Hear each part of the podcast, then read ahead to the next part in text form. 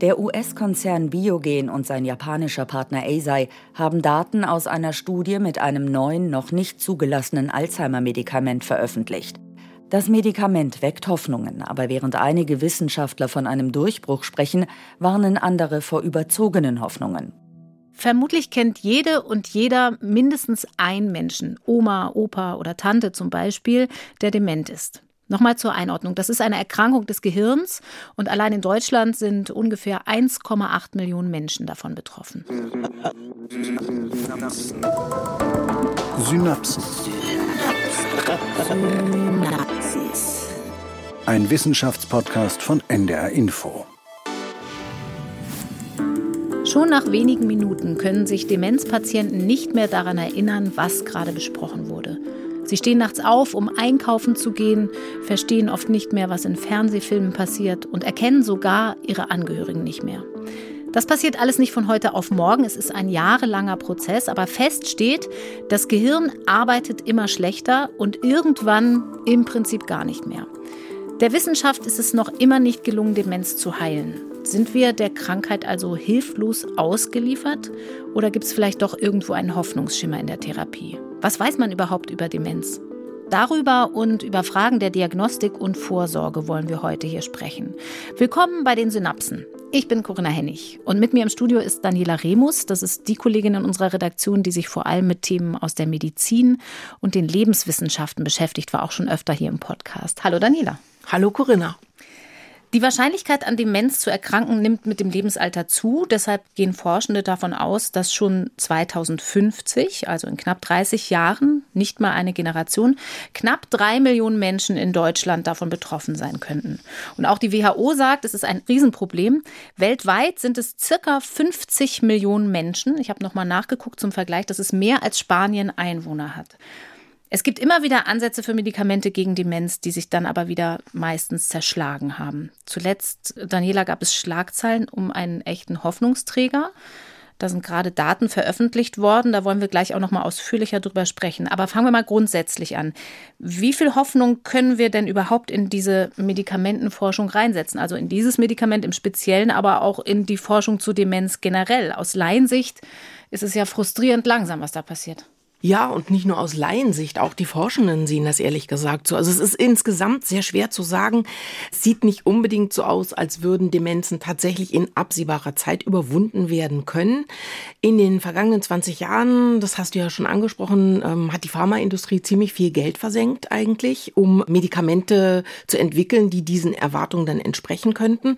Zurzeit laufen auch über 100 Medikamentenstudien, die eben alle das Ziel haben, die Krankheit aufzuhalten oder zu verzögern Zögern. Von Heilung spricht eigentlich kaum noch jemand. Und zuletzt, ähm, hattest du gerade angedeutet, auch schon gibt es ein äh, Medikament, also neueste Studiendaten sind dazu veröffentlicht worden. Das heißt Lecanemab. Und das ist das erste, scheint nach gegenwärtigem Stand der Dinge, das erste zu sein, was zumindest tatsächlich eine Verzögerung in diesem Demenzverlauf mhm. bewirken kann. Allerdings gilt es nur, kann nur angewendet werden im extrem frühen Anfangsstadium der Erkrankung, nur für ganz ausgewählte Patientinnen und Patienten. Aber immerhin, es wird im Moment als Hoffnungsschimmer gehandelt.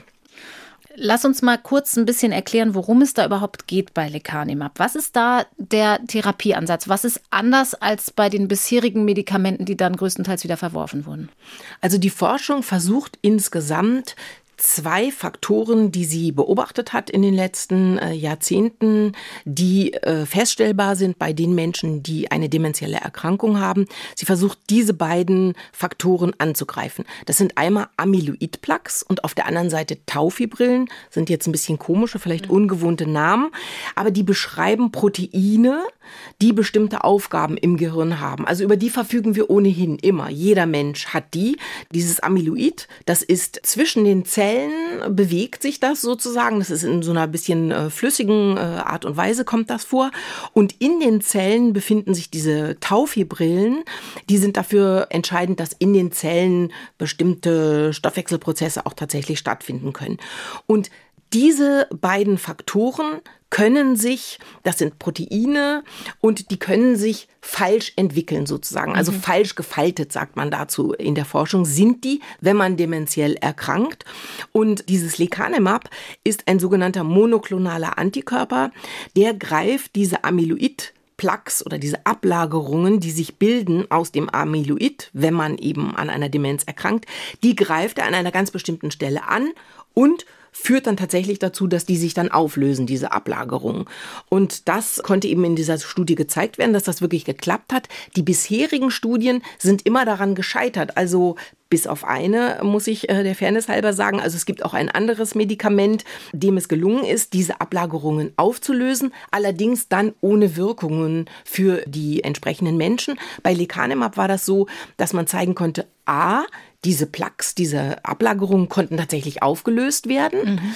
Und auf der anderen Seite ist es tatsächlich so gewesen, dass die Menschen, die an einer leichten dementiellen Erkrankung erkrankt sind, der kognitive Abbau tatsächlich damit verzögert werden konnte. Mhm. Also insofern scheint es eine kausale Verknüpfung wirklich zu geben zwischen diesen Ablagerungen und den kognitiven Einschränkungen. Vielleicht kurz müssen wir erklären, monoklonale Antikörper, das ist ein Begriff, den kennen manche vielleicht aus der Pandemie.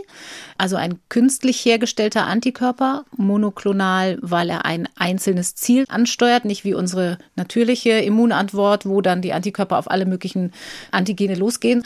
Und man muss dazu sagen, monoklonale Antikörper sind was, was in relativ vielen verschiedenen Bereichen eingesetzt wird. Ne? Ja. Also gegen Infektionskrankheiten, worum es sich aber hier nicht handelt, aber Antikörper spielen ja auch bei Allergien eine Rolle zum Beispiel. Also es gibt mhm. ganz viele verschiedene Genau, also an sich ist der Weg, äh, monoklonale Antikörper einzusetzen, therapeutisch, ist jetzt nicht unbekannt für die Forschenden. Mhm. Ist eigentlich schon gut erprobtes System sozusagen. Du sagtest eben auch, es ist nicht das erste Medikament, das mit großer öffentlicher Aufmerksamkeit mhm. gestartet ist. Nein, es gab eben immer wieder Erfolgsmeldungen oder scheinbare Erfolgsmeldungen. Und das hat mir auch Frank Jessen nochmal bestätigt. Er ist einer der renommiertesten deutschen Demenzforscher. Er ist Psychiater und Psychotherapeut an der Uniklinik in Köln. Und er hat mir das folgendermaßen erzählt. Das hier ist seit fast 20 Jahren die erste Zulassung. Ähm, trotz intensiver Forschungsbemühungen gab es ganz viele Rückschläge. Und alle hoffen, dass das wieder mehr Hoffnung auch in das Forschungsfeld bringt und auch viele Wissenschaftler, aber auch die Industrie noch mal stärker stimuliert, wirklich die Forschung jetzt intensiv weiter zu betreiben, um noch bessere Therapien zu bekommen, neue weitere Therapien zu bekommen. Und ich hoffe, dass das wirklich der Startschuss ist für eine ganz neue Ära in der Alzheimer-Forschung. Ah, interessant, wie so die Sichtweise drauf ist. Ne? Er spricht tatsächlich von Meilensteinen, mhm. auch wenn wir da jetzt keine 100% Zahlen äh, den Leuten präsentieren können. Warum war die Forschung aber eigentlich bisher noch nicht so erfolgreich, wo doch dieser Zusammenhang mit den Ablagerungen sich so klar anhört? Das stimmt, hört sich unheimlich klar an. Im Prinzip muss man da vier Punkte zusammentragen, denn zusammengefasst äh, lässt sich gut sagen, also die Ursachen der Erkrankung sind eigentlich noch nicht richtig verstanden. Also, das ist ein ganzes Bündel von Schwierigkeiten. Fangen wir mal mit dem Gehirn an. Es ist eine Krankheit des Gehirns und das Gehirn ist eigentlich noch nicht wirklich verstanden. Mhm. Dann muss man sagen, der Begriff Demenz, das ist so ein Oberbegriff. Das ist aber nicht eine Krankheit, sondern das sind ziemlich viele, sehr unterschiedliche Krankheiten. Vermutlich sind es auch sehr viel mehr, als wir bis jetzt wissen. Die häufigste von den Demenzen, was wir bis jetzt wissen, ist die sogenannte Alzheimer-Demenz.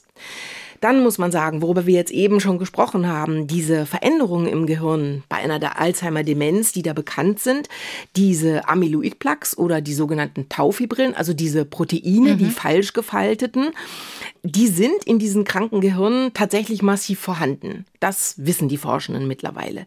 Aber warum die sich ablagern, warum die ihre Struktur verändern, und dann ja eben offensichtlich krank machen. Das ist bis jetzt nicht klar.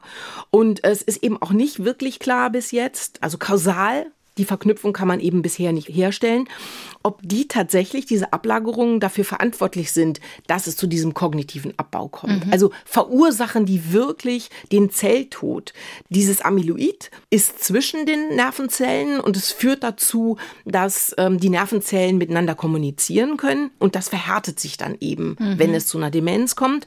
Und dieses Tau, das liegt in den Nervenzellen selbst und wenn sich das verhärtet, dann werden das solche unauflöslichen Fasern, die eben ihre eigentlich durchlässige Struktur verlieren und die dann bestimmte Nährstoffe in diesen Nervenzellen nicht mehr transportieren können, weil die dann eben auch verklumpen. Mhm. Also beide Faktoren führen dazu, dass sozusagen, jetzt mal so ganz hemdsärmelig gesagt, nicht mehr so viel Bewegung, nicht mehr so viel Verschaltung im Gehirn stattfindet. Also ein ganz physischer Prozess. Ja, also ganz mechanisch klingt ja. es auch, ne? Ja.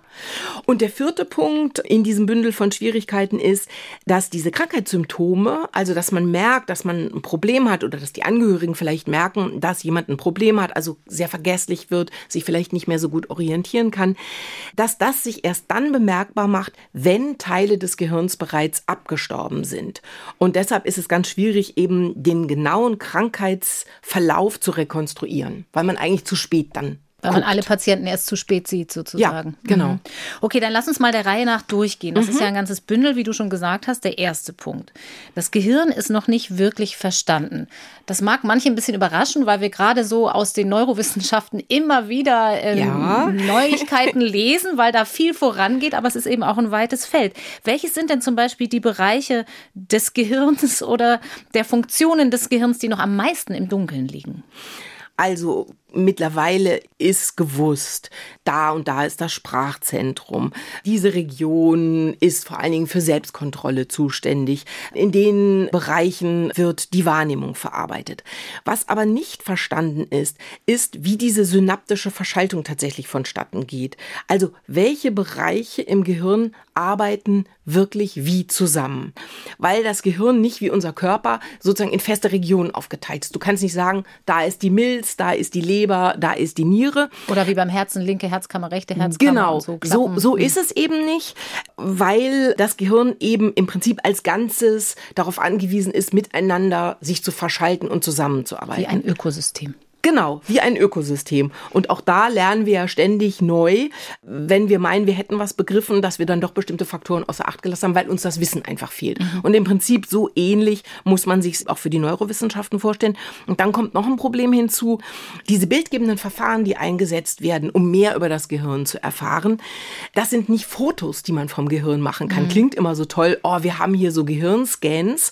Das sind aber in der Regel künstliche Bilder, die sowas wie Aktivitäten aufweisen können. Also dann werden Menschen in so ein MRT gelegt, dann bekommen die bestimmte Bilder gezeigt oder etwas Akustisches eingespielt und dann sieht man, welche Regionen des Gehirns wie aktiv sind. Mhm. Aber wie die miteinander kommunizieren und verdrahtet sind, das erschließt sich eben nicht zwangsläufig daraus das ist sozusagen das Hauptproblem, die Interaktion dieser verschiedenen Netzwerke. Das ist noch nicht richtig verstanden, trotz aller Erkenntnisse, die in den letzten Jahren, Jahrzehnten da zusammengetragen worden sind.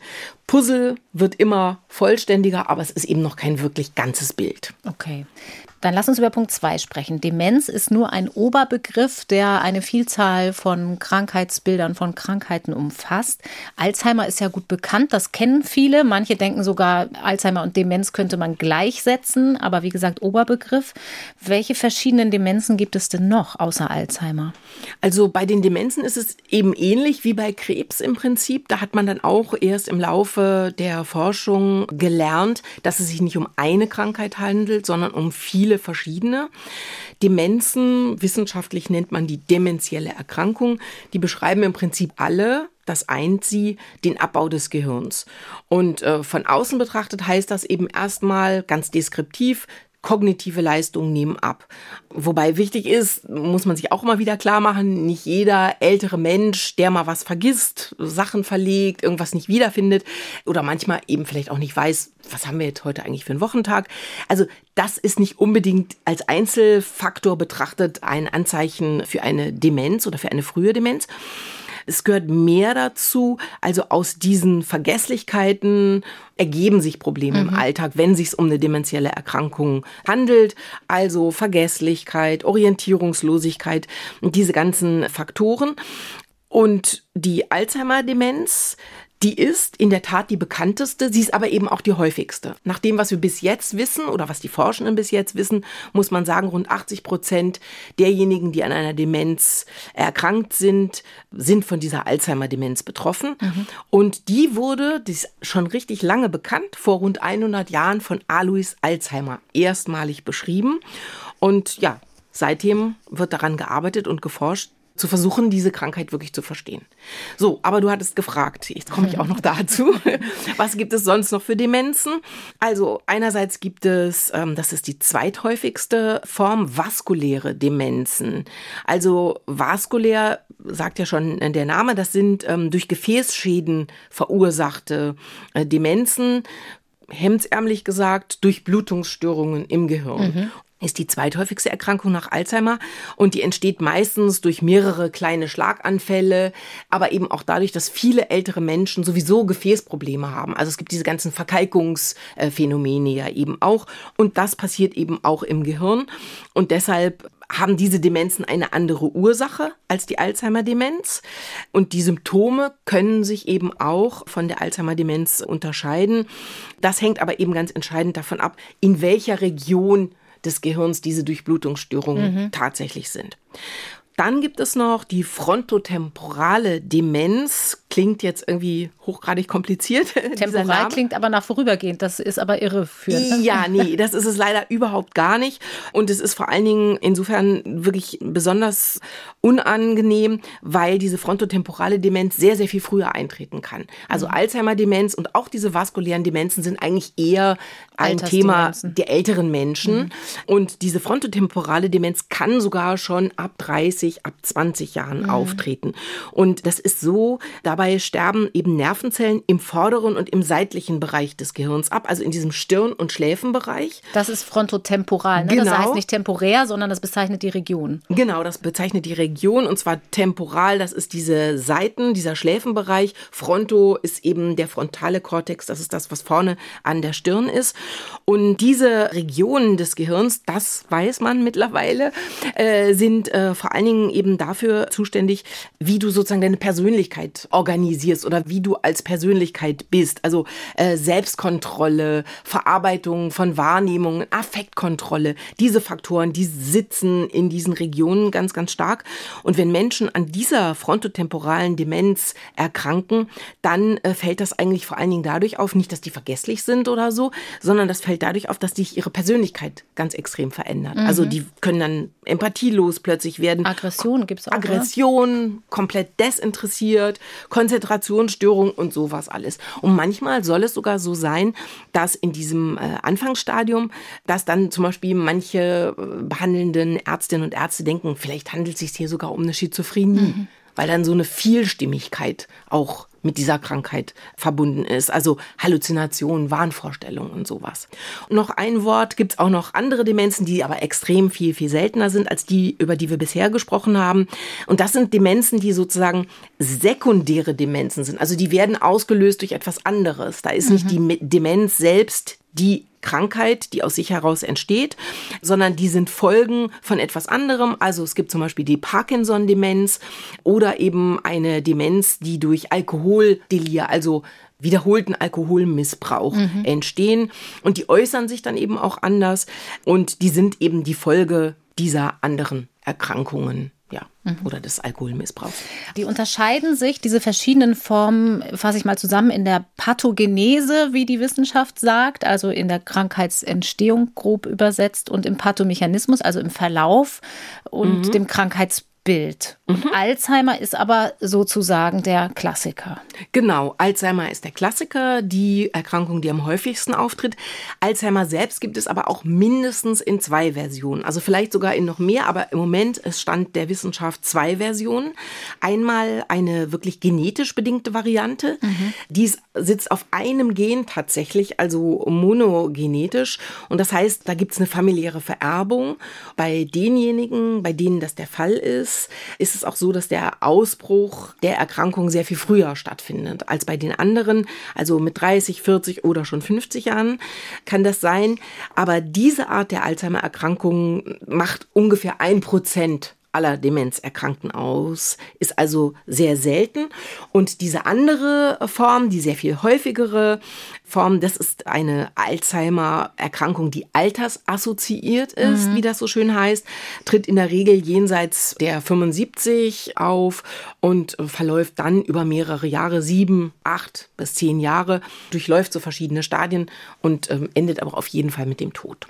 Aber Alzheimer selbst ist dann nicht auch die Todesursache? Nein, nicht so eindeutig. Das ist eher indirekt. Ähm, mhm. Also es kommt dann äh, zu Lungenentzündungen oder Blutvergiftungen durch das lange Liegen, dadurch, dass beispielsweise auch noch Magensonden eingesetzt werden, weil Schluckbeschwerden dann auch noch hinzukommen, die sich dann also verschlucken, dann rutschen irgendwelche Nahrungsmittel dann doch in die Lunge, das entzündet sich oder keine Nahrung wird mehr aufgenommen, also die wird dann auch richtig verweigert in bestimmten Stadien. Das Immunsystem wird natürlich auch nicht besser im Laufe der Zeit. Mhm. Also kann man eigentlich zusammenfassen, so eher allgemeine Schwäche, also ja, der Mensch wird einfach immer, immer schwächer und mhm. am Schluss reichen wirklich auch leichte Infekte, um dem nichts mehr entgegensetzen zu können. Und ist dieses Endstadium bei den anderen Demenzen auch so wie bei Alzheimer? Ist das vergleichbar? Ja, im Prinzip ja. Ja, genau, im Prinzip okay. ja. Kommen wir noch mal zur Ursache, speziell von Alzheimer, der verbreitetsten Demenz. Du hast so ein bisschen angedeutet, also einiges weiß man schon, andererseits ist die Ursache nicht so richtig bekannt.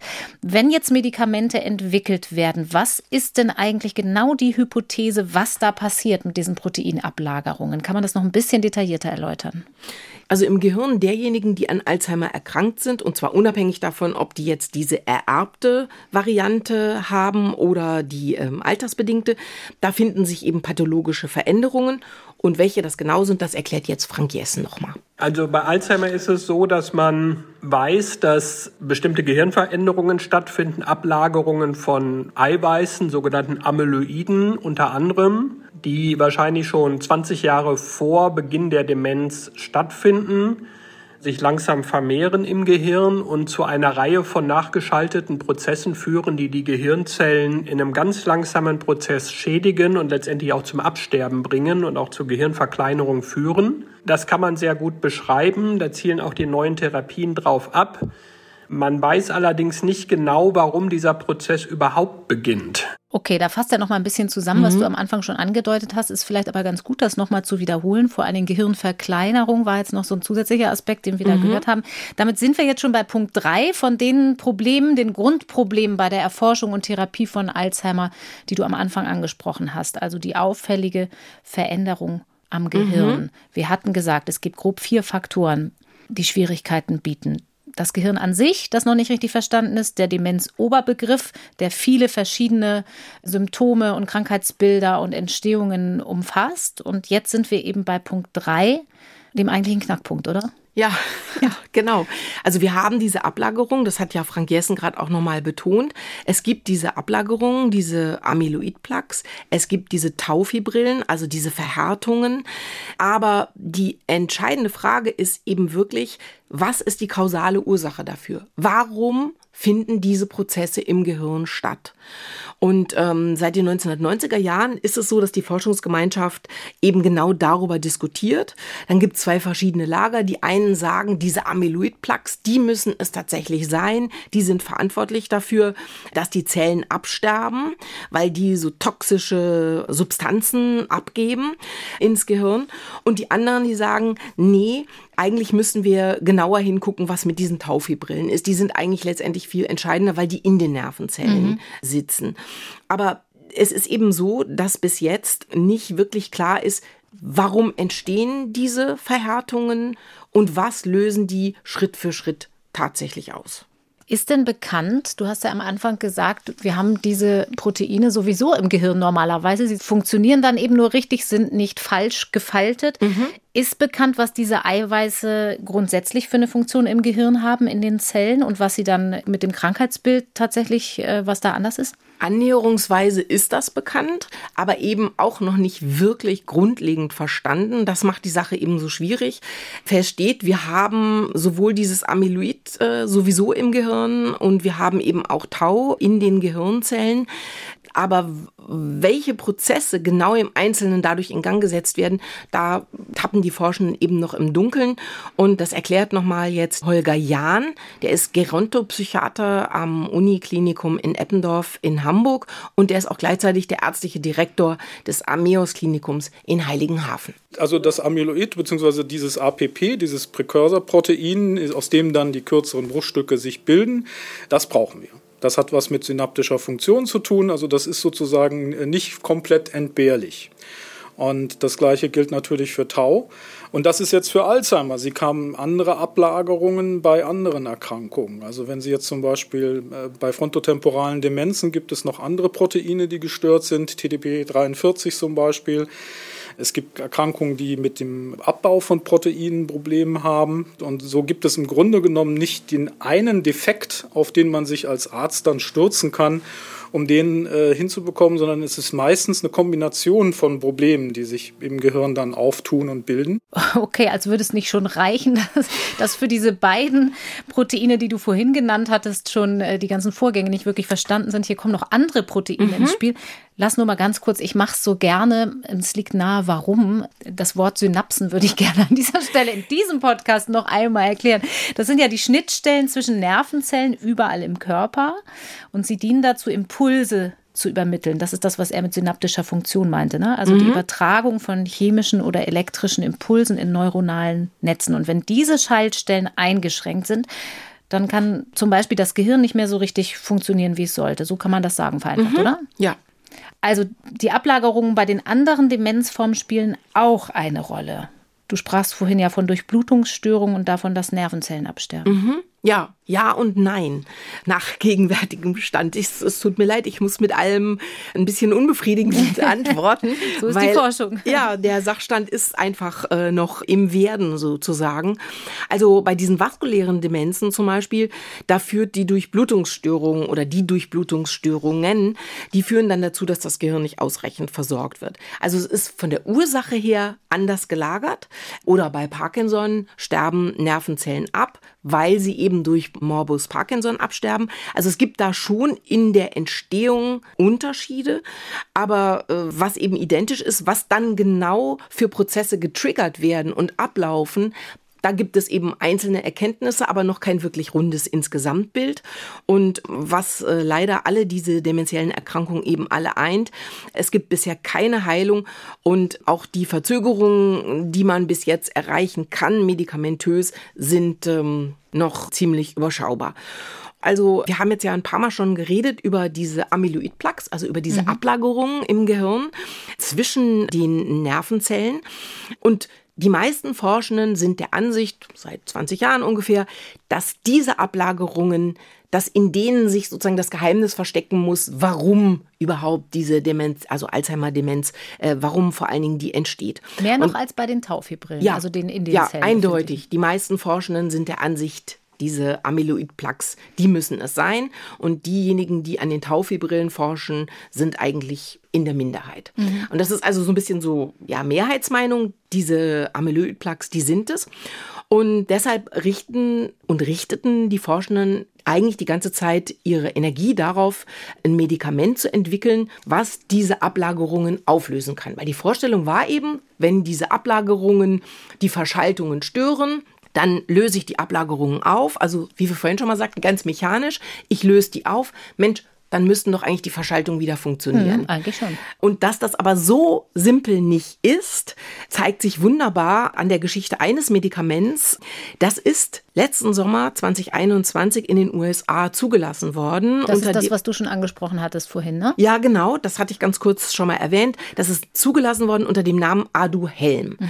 Der Wirkstoff ist Aducanumab und das ist auch ein monoklonaler Antikörper. Und diesem monoklonalen Antikörper ist es tatsächlich gelungen, der ist so designt worden, dass der diese Ablagerung abbaut. Mhm. Das kann man dann tatsächlich feststellen. Aber für die Menschen, die damit behandelt worden sind, hat sich gar keine Veränderung ergeben.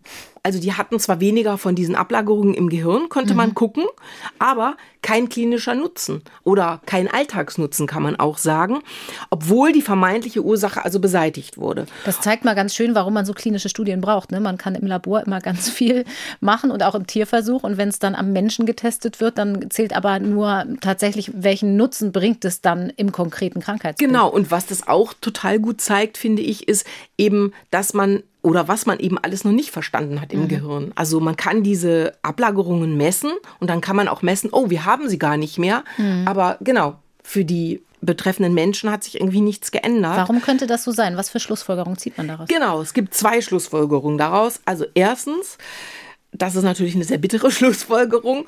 Diese Ablagerungen haben in der Zeit, in der sie bestanden, schon alle Verbindungen so geschädigt, dass das Gehirn sozusagen in diesen Regionen sowieso gar nicht mehr arbeiten kann, dass die sowieso Gehirnzellen schon kaputt. Ja, genau, kaputt, irreversibel. schon getötet und das ist dann irreversibel oder eben zweite Hypothese, das Amyloid, also diese Ablagerung, die sind gar nicht der Grund für die demenzielle Erkrankung. Mhm. Die lagern sich da zwar dann auch ab, aber es ist vielleicht gar nicht tatsächlich die Ursache. Okay, bei Lecanemab ist das jetzt aber anders. Genau. Das ist anders. Das zahlt im Prinzip auf den Ansatz derjenigen ein, äh, die sagen, doch, es liegt an diesen Ablagerungen oder zumindest ein Großteil der Erkrankung liegt an diesen Ablagerungen. Denn dieses Lecanemab, dieser monoklonale Antikörper konnte sowohl die Amyloidplaques tatsächlich auflösen, also reduzieren. Und es hat aber eben auch geklappt, damit tatsächlich zu zeigen, dass äh, der Verlauf der Erkrankung ein bisschen verzögert werden konnte. Lass uns trotzdem noch einmal kurz, ich reite ein bisschen drauf rum, bei der Entstehung bleiben, weil auch da sind noch Fragen offen der Entstehung von Demenzen. Du hattest vorhin gesagt, eine Variante von Alzheimer ist genetisch bedingt. Aber abgesehen davon, welche Rollen spielen Gene, also in unserer Biologie schon angelegte für die verschiedenen Demenzformen? Was ist da bekannt? Wie viel kann erblich sein? Das ist ja eine ganz wichtige Frage für Menschen, die eine Demenz in der Familie schon hatten. Also diese tatsächlich monogenetische Alzheimer-Variante, die ist erblich. Da hat man dann sozusagen in seinem Leben nicht mehr viel Spielraum. Ansonsten ist es mittlerweile den Forschenden gelungen, Risikogene zu identifizieren. Und welche das genau sind, das sagt Frank Jessen. Die normale Alzheimer-Krankheit in Anführungsstrichen, da gibt es nicht ein Gen, was hundertprozentig zu der Erkrankung führt, es gibt aber Gene, die das Risiko, die Erkrankung zu bekommen, erhöht oder vermindert, wenn man das Gen nicht hat. Da gibt es einen ganz alten Bekannten, den kennt man schon seit den 90er Jahren. Das ist das sogenannte ApoE, heißt das, das ApoE-Gen. Und wenn man das in einer bestimmten Ausprägung hat, in der Variante 4, das haben ungefähr 20 Prozent der Bevölkerung, dann hat man ein erhöhtes Risiko, irgendwann Alzheimer zu kriegen. Es gibt dazu noch über 100 weitere Gene, die mit dem Risiko verbunden sind. Die sind aber, haben alle nur für sich genommen sehr, sehr kleine Effekte. Aber würde es dann nicht trotzdem Sinn ergeben, sich auf die wichtigsten Gene testen zu lassen, wenn es in der Familie liegt, so wie ich eben gesagt habe, als Früherkennung? Also ich kenne das aus meiner eigenen Familie. Meine Oma, die hat Alzheimer gehabt, ist dann auch tatsächlich genau nach dem Zeitraum, Krankheitsverlauf ungefähr, den du vorhin geschildert hast, nach sieben, acht Jahren verstorben. Und das ist natürlich dann für ihren Sohn, für meinen Vater eine große Angst gewesen, dass er auch Alzheimer bekommt. Das ist jetzt nicht so gekommen, aber ja, das schwebt dann so ein bisschen über einem, glaube ich, so ein Damok Damoklesschwert. Kann man da nicht trotzdem mehr tun in der Früherkennung? Theoretisch natürlich. Man könnte sich auf diese Risikogene testen lassen. Aber die Frage ist ja, wie aussagekräftig ist dann das Ergebnis, was man hat? Auf der einen Ebene und auf der anderen Ebene, was macht man mit diesem Wissen? Mhm. Äh, und wie aussagekräftig das ist, also selbst wenn man diese Risikogene hat, über die verfügt, dann ist das eben nicht schicksalhaft, dass man tatsächlich dann auch später an Alzheimer erkrankt, weil die Aktivierung dieser Gene, die hängt wiederum von vielen anderen Faktoren, vor allen Dingen von Lebensstil Faktoren ah, okay. ab. Also Stichworte Rauchen, Trinken, Übergewicht, Diabetes, Bewegung oder beziehungsweise Bewegungsmangel. Umwelteinflüsse wahrscheinlich auch. Ne? Genau. Und von diesen ganzen Faktoren hängt es eben ab, ob diese Gene, diese Risikogene, ob die wirklich getriggert werden, also ob die aktiviert werden. Und insofern ist es nicht so wirklich sinnvoll, äh, sich darauf testen zu lassen, weil es eben nicht eine kausale, zwangsläufige Verknüpfung ist. Also wenn du über die Risikogene verfügst, heißt das nicht, dass du automatisch dann später auch an Alzheimer erkranken wirst. Das ist das eine.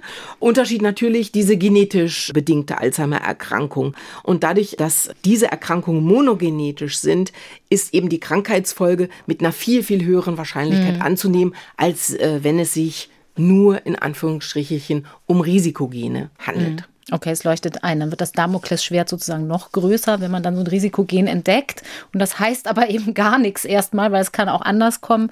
Wenn ich nochmal den Vergleich aufmache, meine Oma, mein Vater, das sind ja auch unterschiedliche Generationen, Nachkriegsgenerationen, das spielt alles eine Rolle wahrscheinlich. Ne? Also die Ernährung auch, wie man in welchem Alter sich ernähren konnte oder Umwelteinflüsse hat oder so. Das ist ja bei vielen Erkrankungen ja, so. genau, das spielt eben alles mit rein. Und dann ist natürlich noch die ganz andere Frage, die ich ganz kurz eben angedeutet hatte was machst du auch damit? Mhm. Also für viele Menschen ist sowas unglaublich belastend. Höchstens, dass man vielleicht mit der Früherkennung ein bisschen früher kommen könnte, aber. Ja, und wenn man äh, tatsächlich sich dann daran halten würde, bestimmte Lebensstiländerungen beispielsweise mhm. vorzunehmen, wäre es natürlich auch nicht von Schaden, aber man braucht dann auch ein gewisses psychologisches Rüstzeug. Und ja. das ist dann auch die Frage. Ne? Und die Familie, die Angehörigen. Ja. Ich möchte noch einmal zurückkommen zu deiner Anfangsübersicht. Mhm. Du hattest das so schön gegliedert, die vier Probleme, die die Forschung hat und die eigentlich die Erklärung dafür sind, warum die Forschung, naja, so ein bisschen auf der Stelle tritt. Es gibt ja kleine Fortschritte, mhm. die wir schon gehört haben. Manche sagen sogar Meilenstein, jetzt kürzlich, ganz aktuell. Aber so von dem echten Durchbruch für den Patienten sind wir ja noch ziemlich weit entfernt. Ein Punkt hatten wir da nämlich noch nicht genannt. Also, Gehirn nicht vollständig verstanden. Punkt 1, verschiedene Formen von Demenzen, verschiedene Krankheitsbilder. Punkt 2, Rolle der Ablagerungen nicht klar. Punkt 3 und es fehlt noch Punkt 4, darüber haben wir noch nicht im Detail gesprochen. Die Früherkennung, das ist genau das Thema, was wir gerade auch am Wickel hatten. Du sagtest, dass die Krankheit quasi immer zu spät bemerkt wird. Gibt es denn nicht aber trotzdem irgendwelche ersten Anzeichen, jetzt mal abgesehen von Genfaktoren, die man beobachten kann, gerade wenn man weiß, zum Beispiel es lag schon in der Familie, die man dann schon mal untersuchen könnte? Oder spielt dann auch die Scham der Patienten da rein, nicht zugeben zu wollen, dass sie anfangen, sich unsicher zu fühlen? Woran liegt das, dass man das nicht erkennt so früh?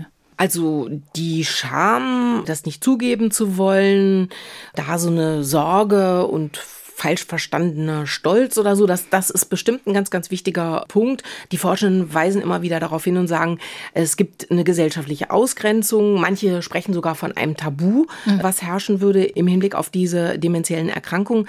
Aber ganz entscheidend ist äh, meines Erachtens, also das Thema Früherkennung, da sollten wir gleich nochmal drauf kommen.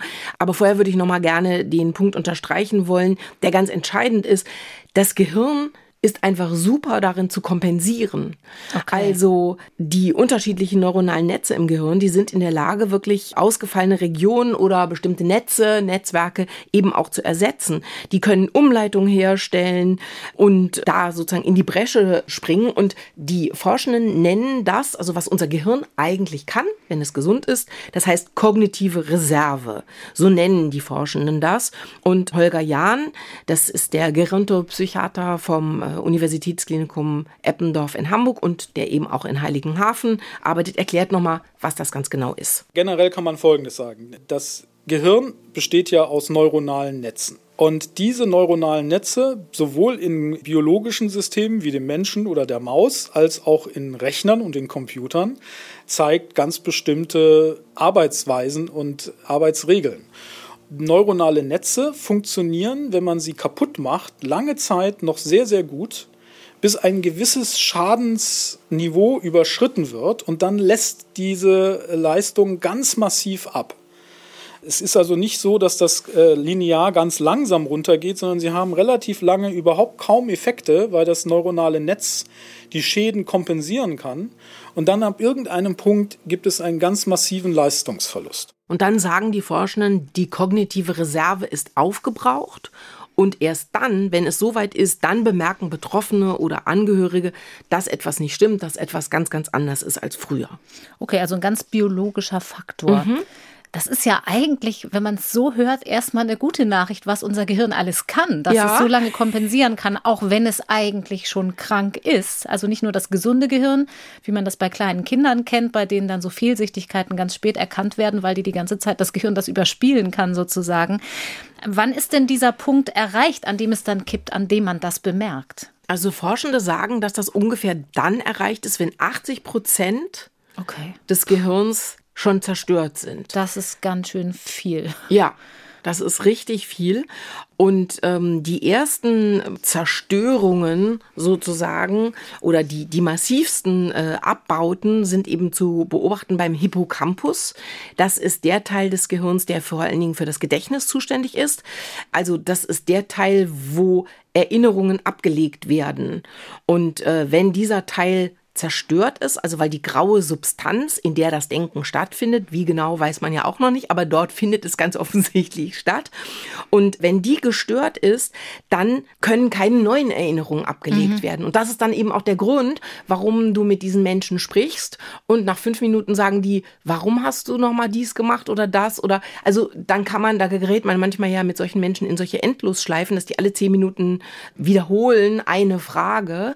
Und das liegt daran, dass sie sich aber parallel parallel dazu zum Beispiel total gut an ihre Kindheit oder bestimmte prägende Phasen in ihrer jungen Lebenszeit erinnern können. Und das liegt eben daran, wenn dieser Abbau vonstatten geht, äh, dass zunächst die Fähigkeit verloren wird, neue Erinnerungen abzulegen mhm. und die alten aber noch da sind. Und deshalb kommen die dann sozusagen hoch, jetzt mal bildlich mhm. gesprochen, und äh, sind präsent. Mhm. Das kennen wahrscheinlich viele, die einen Menschen mit Demenz in der Familie ja. haben oder im Freundeskreis. Bei meiner Oma war das auch so. Sie hat dann, man weiß ja nur immer gar nicht, wo sie sich gerade befinden im Kopf, ne? wenn jemand ja. äh, seinen eigenen Mann nicht mehr erkennt ja. und den dann aber für den Bruder hält zum Beispiel, weil er sich die ganze Zeit in seiner eigenen Kindheit bewegt. Bei meiner Oma war es zumindest so, dass sie erinnerungslos noch am besten funktioniert hat. Also wenn dann irgendwie ein Kind im Altenheim die Zimmernachbarin besucht hat, was sie nicht kannte. Da konnte sie ganz wach drauf reagieren, weil das war nirgendwo angedockt an irgendwelche Erinnerungen. Ja, und es äh, ist ja so ein schleichender Prozess. Mhm. Und am Anfang, genau, beobachtet man das ja viel, bei vielen älteren Menschen, dass plötzlich die Kindheitserinnerungen viel stärker sind oder eben in unserer Elterngeneration, Großelterngeneration, diese ganzen Kriegserinnerungen, dass die plötzlich so ganz äh, präsent werden. Die traumatisch und, waren ja teilweise auch, also da vermischen ja, sich dann ja noch mehr Dinge miteinander. Ja, und dann verschiebt sich das eben immer stärker und am Schluss, äh, das sind dann eben schon wirklich sehr schwere Formen von Demenz, dass dann eben die Angehörigen nicht mehr erkannt werden und dass dann diese Rollentausche mhm. stattfinden. Ist eben nicht mehr der Ehemann, ist plötzlich der Bruder oder ein Spielkamerad oder mhm. sowas. Ne? Okay. Jetzt haben wir ein bisschen über den Hippocampus geredet, wo es vor allen Dingen um diese Gedächtnisleistung geht. Aber es gibt eben auch andere neuronale Netze, die bei diesen dementiellen Erkrankungen ausfallen. Das fand ich äh, hochinteressant. Darüber hatte ich noch gar nichts gelesen und das erklärt jetzt nochmal Holger Jahn mit einem, wie ich finde, wirklich sehr anschaulichen Beispiel. Bei einem Alzheimer-Patienten können Sie das zum Beispiel daran erkennen, dass ein neuronales Netz, wo man Geruchsinformationen verarbeitet, in der Regel dazu führt, dass man recht gut Gerüche unterscheiden kann. Und bei den Alzheimer-Patienten ist so etwas schon relativ früh gestört. Also die haben sozusagen eine Hyposmie, die können insbesondere verschiedene Gerüche oft sehr schlecht auseinanderhalten.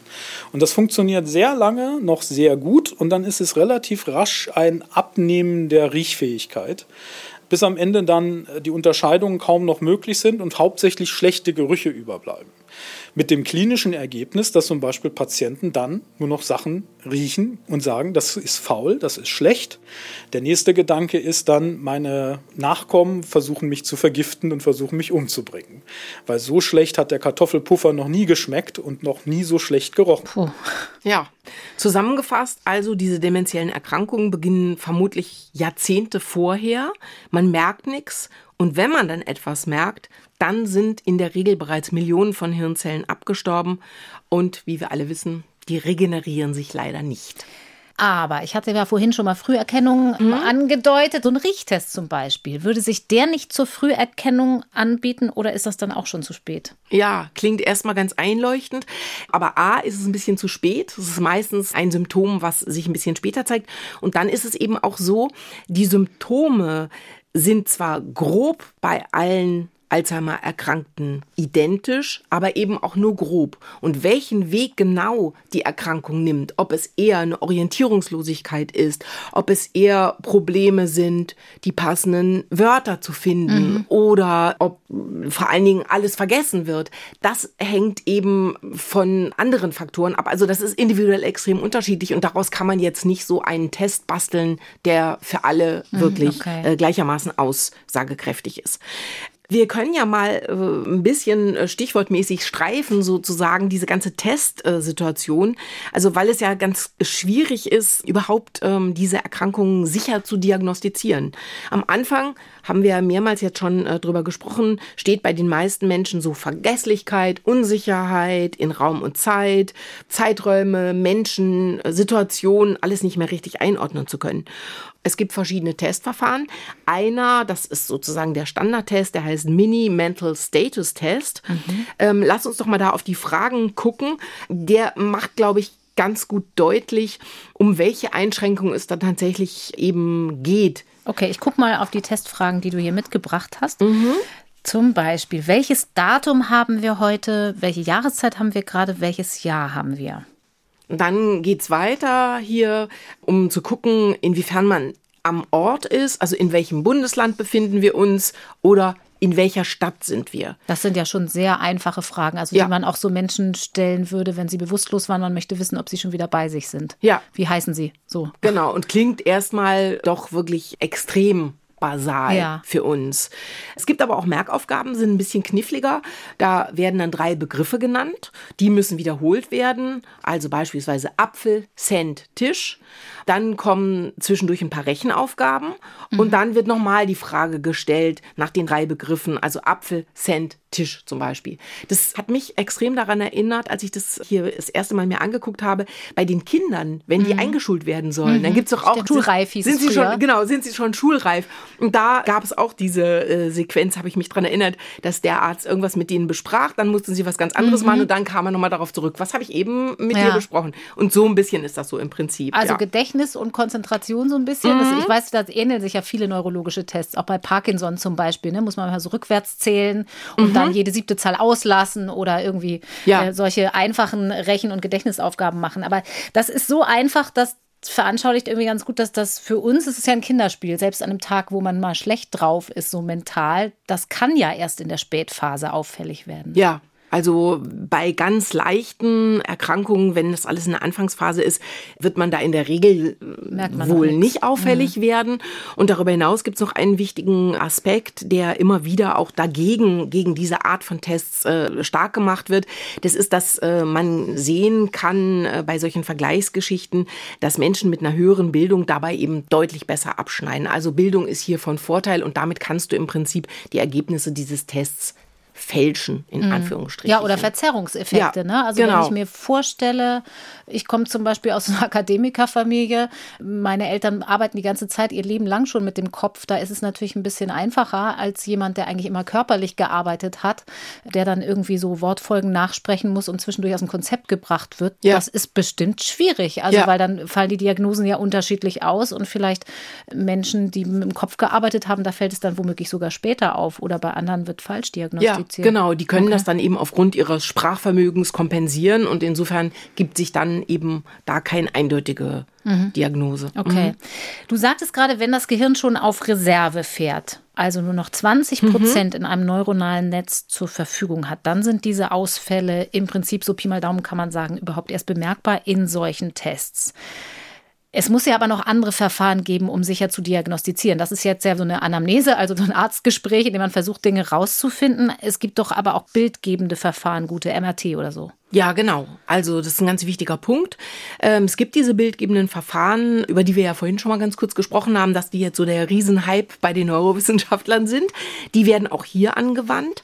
Ähm, es gibt einerseits dieses MRT, Magnetresonanztomographie. Da wird im Prinzip das Gehirn oder nicht nur das Gehirn, alles, was per MRT äh, durchleuchtet wird, in Scheiben geschnitten. Mhm. Und dann gibt es noch das PET-CT, das ist Positonen Emissionstomographie. Also PET, PET wie die PET-Flasche. Ja, die genau. Und da äh, kann man eben Aktivitäten äh, sehr gut mit abbilden. Mhm. Diese Amyloid-Plaques aber, die sind ja ziemlich winzig und die sind so winzig, dass man die nicht in dem Sinne sieht. Mhm. Also man darf sich das nicht vorstellen wie so ein Foto. Oder Röntgenbild. Äh, oder genau, wie ein Röntgenbild. Was man sehen kann, ist eben, dass es keine Aktivitäten dann im Gehirn in mhm. bestimmten Regionen gibt. Und insofern ist es sozusagen im Umkehrschluss eine Erkenntnis, die da äh, gewonnen wird. Und dann gibt's noch ein Verfahren, der Liquor, das ist die Flüssigkeit im Rückenmark und im Gehirn. Den Liquor kann man nach dem Amyloidspiegel durchsuchen. Also ein Biomarker. Also das ist ein Biomarker, genau. Und da kann man dann eben auch sehen, hm, was sehe ich in mein, mit meinen bildgebenden Verfahren? Wie sind die Testergebnisse gewesen? Und wenn ich dann noch einen erhöhten Amyloidspiegel habe im Liquor, dann wissen die Forschenden, okay, hier habe ich es mit einer Demenz zu tun und in welche Kategorie die dann einsortiert wird, das äh, hängt dann da von den Ergebnissen ab. Mhm. Und diese drei Faktoren zusammen, äh, das ist dann eben äh, die Diagnostik. Also man braucht dieses Paket, um da wirklich eine Sicherheit zu finden.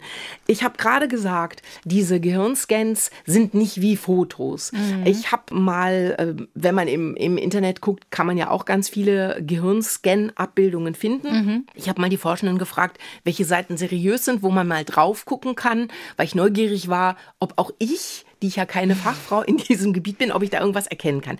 Ich habe das jetzt mal hier mitgebracht und ich zeige dir das oh, mal. Oh ja, sehr gerne.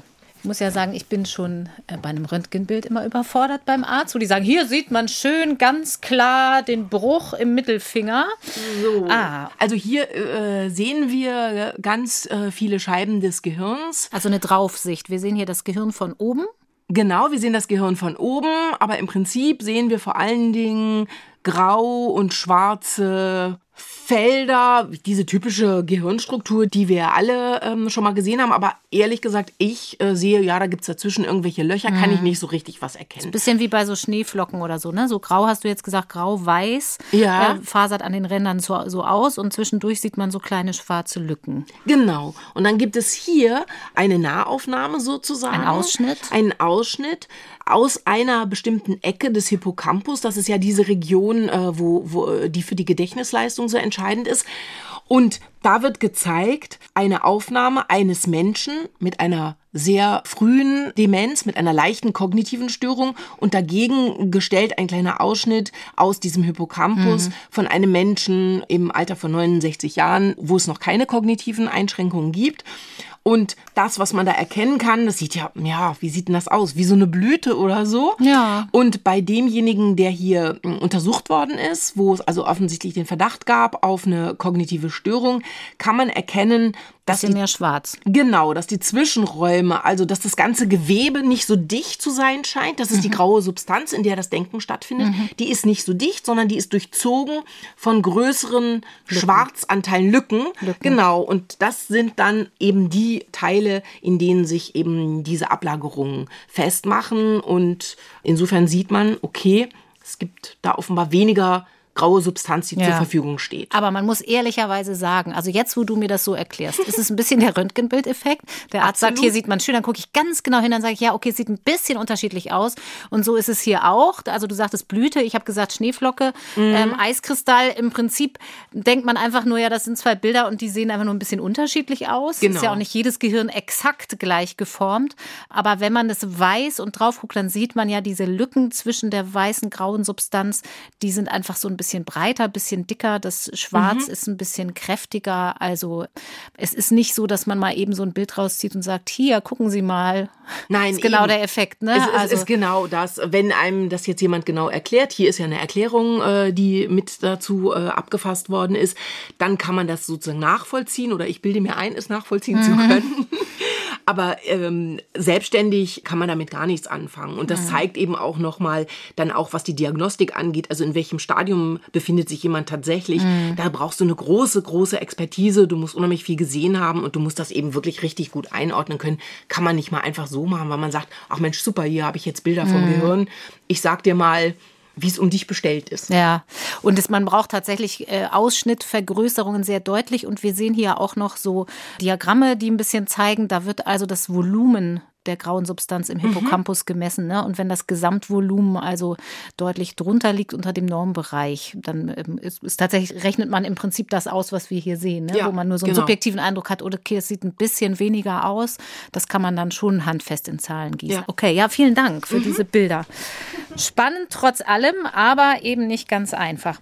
Also wenn wir nochmal zurückkommen. Das Gehirn fährt auf Reserve und zwar schon ziemlich stark und dann erst kommt es in der Regel in der Praxis zur Diagnose und auch dann erst würde man Medikamente geben können, wenn es denn wirkungsvolle Medikamente gäbe oder gibt irgendwann. Da kommt man ja mit der medikamentösen Therapie eigentlich irgendwie immer zu spät. Kann man denn trotzdem auch was anderes machen? Also ich sag mal, nochmal das Beispiel von meiner Oma, als äh, bei der Alzheimer diagnostiziert wurde, war es natürlich auch schon relativ spät. Sie mhm. saß auch schon mal orientierungslos vorm Dachboden plötzlich, wenn mein Opa vom Einkaufen nach Hause kam. Trotzdem äh, geht dann ja zwischendurch immer noch eine ganze Menge und ihr war das auch bewusst. Und sie hat dann so, ähm, Boggle hieß das, glaube ich, also so kleinere Übungen gemacht wie Sudokus oder so mit Zahlen, mhm. ne? solche Sachen. Bringt sowas was? Ist auch umstritten. Also sicherlich ist es besser, das zu machen, als nichts zu machen mhm. und äh, nur abzuwarten. Aber das Problem ist, also bei zum Beispiel so, es gibt ja so spezielle Gehirnjogging-Sachen oder Sudokus und sowas.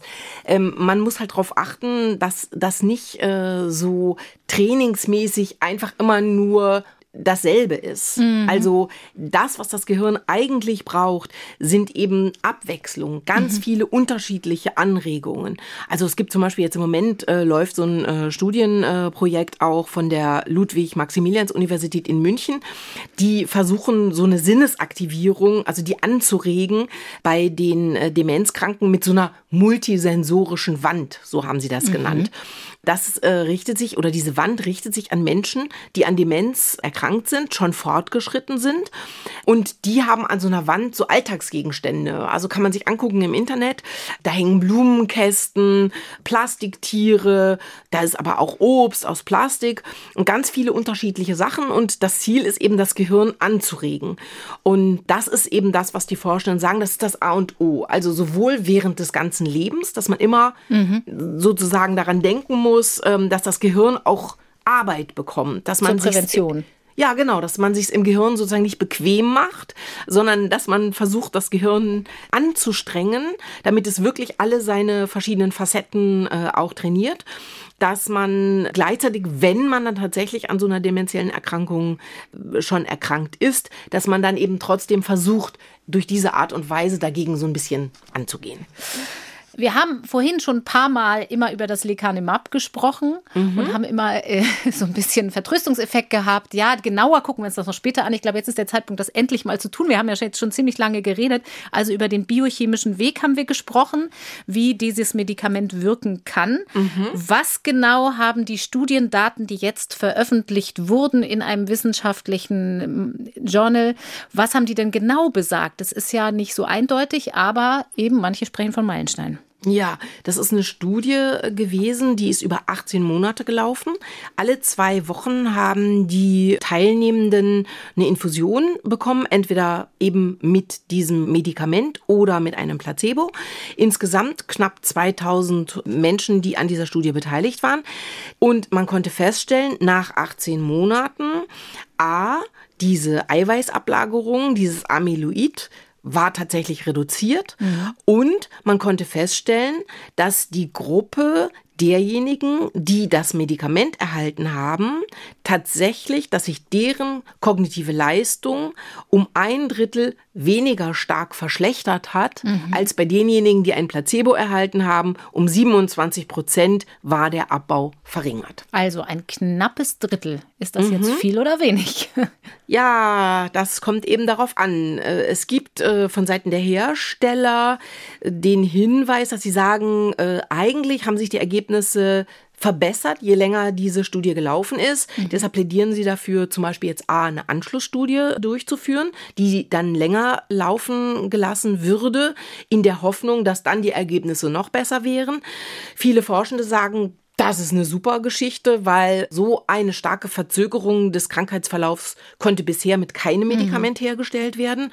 Und dann gibt's aber eben halt auch diejenigen, die sagen, na ja, gut, also knapp ein Drittel nach anderthalb Jahren ist besser als nichts, aber es ist eben auch noch nicht der super Durchbruch. Zumal es ja nicht darum geht, Dinge, die schon kaputt sind, wiederherzustellen. Ne? Es geht ja nur um eine, ein Aufhalten sozusagen ja, ähm, genau. des weiteren des, Abbaus. Genau, und es funktioniert eben auch nur bei Menschen, die wirklich ein sehr frühes Stadium einer hm. Demenz haben. Okay. Wenn ähm, die Ausfälle schon so stark sind, dass äh, die Umgebung und alle anderen das merken und der Betreffende selbst auch, dann ist es dafür sowieso schon viel zu spät. Jetzt ist ja aber eine ganz, ganz wichtige Frage bei Medikamentenstudien immer, wie sieht es mit Nebenwirkungen aus? Weil gerade weil, wenn man sagt, so ein knappes Drittel Erfolgsquote sozusagen. Mhm. Ähm, das ist eigentlich schon mal super, aber es ist ja immer eine Risiko-Nutzen-Abwägung, weil die wenigsten Medikamente für schwerwiegende Krankheiten haben gar keine Nebenwirkung. Wie sieht es da aus? Also ich habe gesehen, zuletzt ist in Science, im wissenschaftlichen Journal Science, ein Artikel erschienen, der von einem Todesfall berichtet hat, aus dieser Studie, der womöglich in einem Zusammenhang steht, also wo eine Frau eine Hirnblutung erlitten mhm. hat, ist noch nicht ganz geklärt, soweit ich weiß, oder? Ja, genau, ist noch nicht ganz geklärt. Und es gibt auch noch einen zweiten Todesfall, der auch eben äh, unter Verdacht steht, ähm, mit der Einnahme von Lecanemab äh, zu tun zu haben. Also das ist wirklich ein Knackpunkt, diese Nebenwirkungen. Das sind Blutungen im Gehirn, zum Teil auch sehr kleine Einblutungen im Gehirn, die auch wieder aufhören. Aber eben Blutung im Gehirn ist ein ganz entscheidender entscheidender Knackpunkt bei dieser Medikation. Und das liegt eben daran, dass insgesamt auch diese Durchblutung, also jetzt mal so einfach sich vorgestellt, sehr bildlich vorgestellt, dass insgesamt die Durchblutung im Gehirn ja auch angeregt wird mhm. durch diese Medikamente. Und deshalb kann es eben häufig passieren, dass in diesem Zusammenhang dann eben diese Blutung auftreten.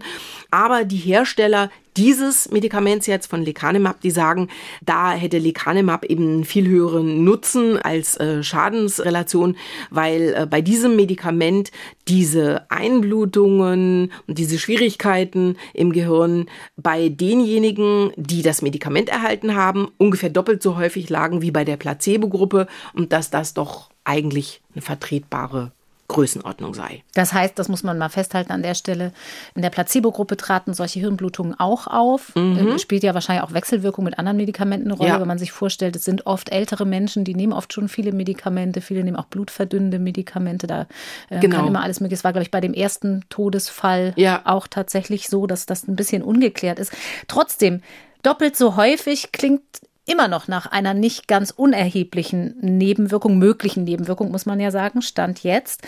Hast du da genauere Zahlen, ähm, weil die Daten ja jetzt tatsächlich ähm, im Detail veröffentlicht wurden, ja, also Bezugsgrößen also, aus dieser Studienphase? Ja, genau. Ähm, ich habe die hier vorliegen und da wird darauf hingewiesen, dass, also alles, wird alles aufgelistet, was es alles an Nebenwirkungen gegeben hat. Das kennen wir jetzt ja auch aus der Corona-Pandemie, Kopfschmerzen und solche Geschichten. Und diese Einblutungen zum Teil, das muss man aber wirklich auch sagen, sind die minimal. Mhm. Also das heißt nicht immer, dass die tödlich sind oder schwerst äußerst folgenreich. Und da haben wir 126 Fälle in der Gruppe derjenigen, die das Medikament erhalten haben und 69 Fälle bei denjenigen, die ein Placebo erhalten haben. Immer noch und relativ viel, ja genau relativ viel. Und wenn man sich dann nochmal vergegenwärtigt, knapp äh, 2000 äh, Probanden insgesamt. Also das zeigt schon nochmal, okay, wir haben hier diese Nebenwirkung. Die Hersteller selbst haben auch bei der Veröffentlichung der Studie gesagt, das muss wirklich ernsthaft weiter betrachtet und mhm. beobachtet mhm. werden. Aber äh, im Vergleich mit anderen Studien sieht das erstmal so aus, dass es händelbar zu Ein sein scheint. Mhm. Okay, da können wir an der Stelle mal zusammenfassen. Und das erklärt, glaube ich, ganz gut, warum es zwar so ein bisschen Jubel gibt, aber so ein bisschen verhaltenen Jubel, weil man kann jetzt noch nicht sagen, liebe Patienten, wir haben hier schon was für euch, sondern den Weg muss man erstmal noch mal ein bisschen weitergehen, bevor man da einen echten Nutzen in der Therapie eindeutig sehen kann. Mhm. Das führt mich nochmal zurück zu unserem Alltag. Wir haben vorhin schon kurz darüber gesprochen, dass selbst eine genetische Disposition dann immer noch lebensstilabhängig ist, dass man viel tun kann in der Prävention. Also, der Lebensstil hat eine, spielt eine große Rolle bei meiner Aussicht darauf, ob ich selber mal eine Demenz entwickeln werde. Ja, das ist ein ganz wichtiger Punkt. Also Demenzen sind zwar altersassoziiert, wie das in der Wissenschaft so schön heißt, aber Sie sind nicht zwangsläufig. Ganz wichtig ist das Thema Prävention, haben wir ja schon ein paar Mal heute gestreift. Also tatsächlich kann der Lebensstil den Abbau des Gehirns entweder verstärken oder eben verhindern. Risikofaktoren sind Rauchen, Alkohol, tatsächlich auch Einsamkeit Übergewicht, mhm. Bewegungsmangel, dann aber eben auch Bluthochdruck oder einen Diabetes zum Beispiel. Und ähm, das fasst uns jetzt nochmal Laura Tienpon zusammen. Sie ist von der Stiftung Alzheimer Forschung. Was alle diese Faktoren aber vereint, es sind ja alles Faktoren, die den allgemeinen Lebensstil betreffen. Und wenn man diese Faktoren erfolgreich beeinflusst, dann kann man sein persönliches Risiko um 40 Prozent reduzieren. Und das finde ich schon ganz schön viel und auch absolut erfreulich, denn es bedeutet ja, wir können dieser Krankheit etwas entgegensetzen. Ja, und das ist wirklich der Konsens bei den Forschenden. Der Lebensstil hat etwas mit Demenzen zu tun. Und das kann man zum Beispiel auch daran sehen, dass sich die Demenzhäufigkeit in bestimmten Altersgruppen bei uns hier in Deutschland verändert hat. Das erklärt jetzt nochmal Frank Jessen von der Uniklinik in Köln. Mit der Häufigkeit ist es so. Es ist tatsächlich so, dass heute zum Beispiel in manchen Altersgruppen, zum Beispiel zwischen den 80 und 85-Jährigen, weniger Demenz haben als noch vor 30 Jahren.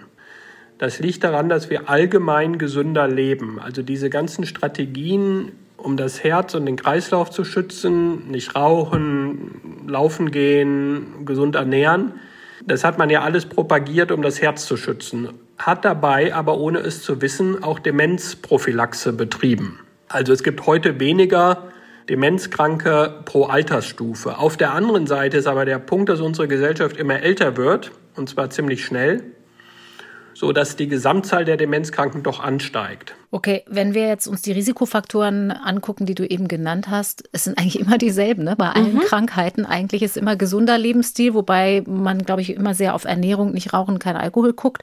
Einsamkeit hast du auch angesprochen, mhm. also eine soziale Betätigung des Gehirns gute Nachricht für mich. Ich bin gern mit Menschen zusammen. Kann auch helfen. Absolut, das hilft absolut. Und das hat sich äh, in den letzten Jahren eben gezeigt. Das hat Holger Jahn eben auch mit erforscht. Das Gehirn ist ein soziales Organ. Es braucht den Austausch mit anderen. Das Gehirn benutzen, das hilft auch. Das sorgt dafür, dass man etwas mehr Reserve hat, wenn so ein Erkrankungsprozess losgeht, dass man ähm, einige Jahre wahrscheinlich das dann ohne größere Probleme noch abhalten kann. Das ist ein soziales Organ, das Gehirn. Das will also, wie gesagt, benutzt werden, mit anderen auch. Das ist sicherlich etwas, was gesund hält. Es gibt Hinweise darauf, dass wer mehrere Sprachen beherrscht, also ein geringeres Risiko hat. Und dann halt eben nach Möglichkeit schauen, dass man Erkrankungen wie Bluthochdruck, Diabetes und ähnliche Dinge äh, vermeidet. Okay, also am besten ist es, wenn ich mit meinen spanischen Freunden regelmäßig joggen gehe und nicht, nicht äh, weintrinkenderweise mich unterhalte mhm. oder zumindest das nicht zu viel oder zu oft. Kann es dafür eigentlich irgendwann zu spät sein, diese Prävention, oder lohnt sich das immer? Also auch wenn ich mit 70 erst merke, okay, jetzt versuche ich doch nochmal Italienisch zu lernen, das könnte ja helfen. Ja, ja, auf jeden Fall. Also ist nie zu spät. Okay. Daniela, ich würde zum Schluss gerne noch mal, auf die große Datenmenge gucken. Mhm. Ich wüsste nämlich eigentlich ganz gern, was weiß man eigentlich über die Prävalenz in der Bevölkerung? Also wie häufig diese Erkrankung vorkommt, besonders was Unterschiede angeht, also sozioökonomische Faktoren oder ähnliches. Und gibt es auch global gesehen Unterschiede zum Beispiel, wie oft Demenz vorkommt? Mhm. Also, in Deutschland, ein paar Zahlen jetzt mal, mhm. gibt es im Moment 1,8 Millionen Menschen, mehr Frauen als Männer, die an Demenz erkrankt sind. Mhm. Zwei Drittel dieser Erkrankten sind tatsächlich Frauen. Okay, Und jetzt Zahl, denkt man, okay, Frauen werden sowieso älter, das hat sicherlich damit zu tun, aber hier kommt für uns beiden jedenfalls schon mal hier die schlechte Nachricht. Das hat ganz offensichtlich was mit der biologischen Ausstattung zu tun, also vor allem mit dem Hormonhaushalt. Auch da ist das Wissen noch nicht gesichert. Es gibt im Moment nur Anhaltspunkte. Aber offenbar sind die Östrogene, also die weiblichen Hormone, auch für den Hirnstoffwechsel und damit eben für kognitive Prozesse ganz entscheidend. Und der Mangel, der sich dann einstellt nach den Wechseljahren, der scheint ein ganz wichtiges Moment zu sein. Hm. Und ich wette, Daniela, der Darm kommt irgendwann auch noch ins Spiel. Ja, da wird ja auch gerade ganz viel erforscht. Das ja. Mikrobiom hat garantiert auch mit Demenz zu tun. Auf jeden Fall. ähm, weltweit sind im Moment 55 Millionen Menschen Menschen von einer demenziellen Erkrankung betroffen. Die meisten leben, sagt die WHO, also Weltgesundheitsorganisation, 20,1 Millionen Menschen in der Westpazifikregion. Dazu zählen Australien, China und Japan. Ähm, da leben aber ja natürlich auch extrem viele Menschen. Am zweitmeisten betroffen, wenn man das so sagen mhm. kann, also am zweithäufigsten, finden sich Demenzerkrankte in Europa. Da sind es ungefähr 14 Millionen. Mhm. Und interessanterweise gibt es aber eben auch, wenn man sich so eine Binnenstruktur eines Landes anguckt, also jetzt beispielsweise Deutschland, große Unterschiede. Also im Verhältnis zu den Einwohnern hat Sachsen zum Beispiel die größte Anzahl an Demenzerkrankten, gefolgt von Sachsen, Anhalt und Thüringen. Wir wissen aber auch, diese Bundesländer haben sowieso die älteste Bevölkerung in Deutschland. Mhm. Also da gibt es eindeutig eine Korrelation. Und die geringste Rate an Demenzerkrankten haben Hamburg und Berlin, die beiden Stadtstaaten. Und auch das hängt vermutlich ganz massiv eben am Alter der Bevölkerung. Mhm. Und ähm, deine Frage ging ja auch noch auf sozioökonomische Faktoren. Genau was man da weiß, es scheint äh, die zu geben. Also es hängt offenbar ganz stark an Bildung, am Grad der Ausbildung und mit Ähnlichem zusammen. Wir erinnern uns, haben wir jetzt ja in diesem äh, Podcast mehrmals drüber geredet, also das Gehirn in Schwung zu halten, Sprachen zu erlernen, Instrumente zu erlernen, das alles kann als schützend äh, eingeschätzt werden. Und sehr, sehr viele Menschen, die meisten Menschen haben eigentlich nicht die Möglichkeiten in dieser Hinsicht, äh, sich zu bilden und sich zu trainieren. Und äh, insofern ist das ein zusätzliches Gefährdungspotenzial. Aber der größte Risikofaktor ist und bleibt das Alter und auch das Geschlecht. Mhm. Verweist aber nochmal zum Abschluss jetzt auf diesen ganz wichtigen Aspekt in der Prävention, in mhm. der öffentlichen Pflege, der öffentlichen Gesundheit, dass tatsächlich unterprivilegierte Menschen, was Bildung und finanzielle Ausstattung angeht, immer noch zusätzliche Risikofaktoren aufgebürdet Auf jeden bekommen. Fall. Ja, kann man bei dieser Erkrankung ganz, ganz massiv sehen. Ja. ja. Also unterhalb dessen. Wir beide haben ein bisschen schlechtere Karten, weil wir Frauen sind. Mhm. Andererseits sind wir privilegiert, da kann man nicht drum rumreden. Mhm. Wir sind soziale Wesen, man hört's. Wir reden gern mit anderen Menschen, gern und viel. Ähm, wir lesen gern wissenschaftliche Texte. Das ist schon mal gut. Da sollten wir vielleicht dranbleiben und vielleicht auch alle, die uns zuhören, weiter ermuntern, das Gehirn und auch den Rest des Körpers immer in Bewegung zu halten. Daniela Remus, Wissenschaftsjournalistin bei uns für die Themen Medizin und Lebenswissenschaften. Vielen Dank, dass du da warst und über dieses echt wichtige gesellschaftliche Thema mit mir gesprochen hast. Ja, sehr gerne. Alle Hintergrundinformationen und Quellen, über die wir heute hier gesprochen haben, die findet ihr wie immer in unseren Shownotes. Wir machen jetzt hier im Podcast eine Weihnachtspause und melden uns am 6. Januar zurück mit einer neuen Synapsenfolge. Darin geht es dann um einen spannenden Blick hinter die Kulissen des Wissenschaftsbetriebs. Und im neuen Jahr geht es auch endlich weiter mit einer neuen Staffel unseres Science Slams im Podcast. Ich bedanke mich bei euch fürs Zuhören und für die heutige Folge bedanke ich mich auch bei Marion von Klarenau und bei Jonas Teichmann. Mein Name ist Corinna Hennig. Ich freue mich auf euch beim nächsten Mal. Aber noch nicht weglaufen, hier kommt noch ein Podcast-Tipp für euch. Nämlich für alle Mystery Crime Fans. Der neue Mystery Thriller Dream Lab. Ein fiktionales Hörspiel über die Grenzen von Traum und Realität. Sie verstehen nicht. Ich kann nicht schlafen. Hattest du schon mal einen Albtraum? Die ProbandInnen sind angeschlossen, aber reagieren nicht. Ich muss selbst rein. Dieser Albtraum. Einen Albtraum, der so real war. Lara, ich komme! So real, dass du vor Angst gestorben bist.